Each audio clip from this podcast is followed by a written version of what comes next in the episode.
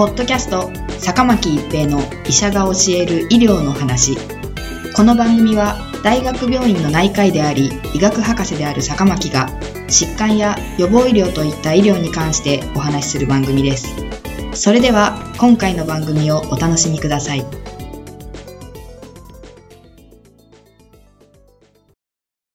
皆さんこんにちは、坂巻一平です。ポッドキャスト、坂巻一平の医者が教える医療の話。今回は輸血と感染症です。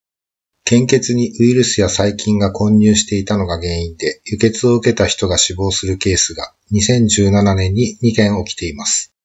輸血による感染は毎年10件前後起きています。手術や治療で使われる血液は輸血用血液製剤と呼ばれ、国内100%自給の方針を取る日本では、すべて血液事業を担う日本赤十字社、日赤が集めた献血が由来です。同じく献血を原料とする結晶分核製剤では、過去にウイルス汚染による薬害エイズや薬害肝炎の問題が起きています。確率は極めて低いとはいえ、ウイルスや細菌を原因とした輸血による感染リスクはあります。日赤は薬害エイズ事件後の1999年から献血のエイズウイルスや C 型肝炎ウイルスの検査を導入し、混入が分かった血液は製剤化していません。それでも感染初期でウイルスの量が少ない場合には検出できず、血液製剤を投与された人が感染発症してしまうケースもあります。2017年8月には白血病の治療中の女児が輸血で大腸菌に感染して既得状態に陥る事故があり、約1ヶ月後に亡くなられました。日赤は精度の問題などから細菌検査はしていません。これまで皮膚表面の細菌が混入しないよう採血時に入念に消毒したり、献血者が体調不良でないか問診したりして予防に努めてきましたが、自覚症状のないまま病気で大腸菌を保有している人の血液を採血してしまう可能性は排除できません。また、近年はジビエと呼ばれる野生動物を食べるブームが新たなリスクになっており、全国の献血ルームでは、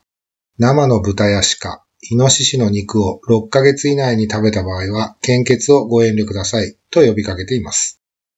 2017年11月、輸血用血液製剤に混入していた E 型肝炎ウイルスによって、がん治療中の80代女性が激症肝炎で亡くなり、献血した人がその前に鹿の生肉を食べていたことが分かったからです。豚や鹿などがウイルスを保有する E 型肝炎は感染しても発症しなかったり、発症しても軽い症状で済んだりすることが多いウイルスですが、ウイルスが体内に定着することもないため、これまでは鹿肉の消費量が多く、感染者も多い北海道でしか献血にウイルスが混入しているかどうかの検査をしていませんでした。今回、E 型激症肝炎で亡くなった女性は、抗がん剤で肝臓が弱っていたこともあって、激症肝炎になったと考えられています。日赤は再発防止のため、同ウイルスの検査を全国に広げる方針を決め、それまでの間は問診で生肉を食べたことがないかチェックすることとしています。血液製剤はこうした感染の危険を常にはらんでいます。リスクを減らすため、厚生労働省は献血希望者に、問診には正確に答え、エイズなど検査目的での献血は絶対にしないでほしいと求めるとともに、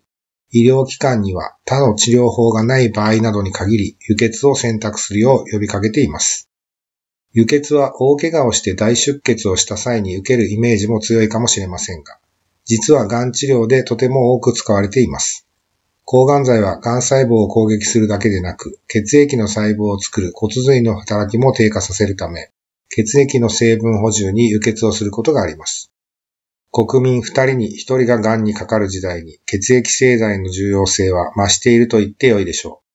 それに対し、献血者は減少が著しく、1996年度に年間600万人だった献血者は、2016年度には483万人に減っており、特に若年層の献血離れが著しいとされています。血液は科学が進歩した今日でも人工的に作ることができない上に、生きた細胞であるため長期間保存することができません。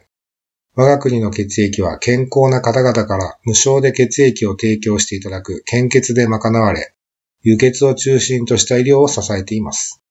安全な輸血を行うためには、良識ある多くの献血者のご協力が必要です。ポッドキャスト、坂巻一平の医者が教える医療の話。今回は輸血と感染症でした。ありがとうございました。ポッドキャスト坂巻一平の医者が教える医療の話今回の番組はいかがでしたか？次回の番組もお楽しみに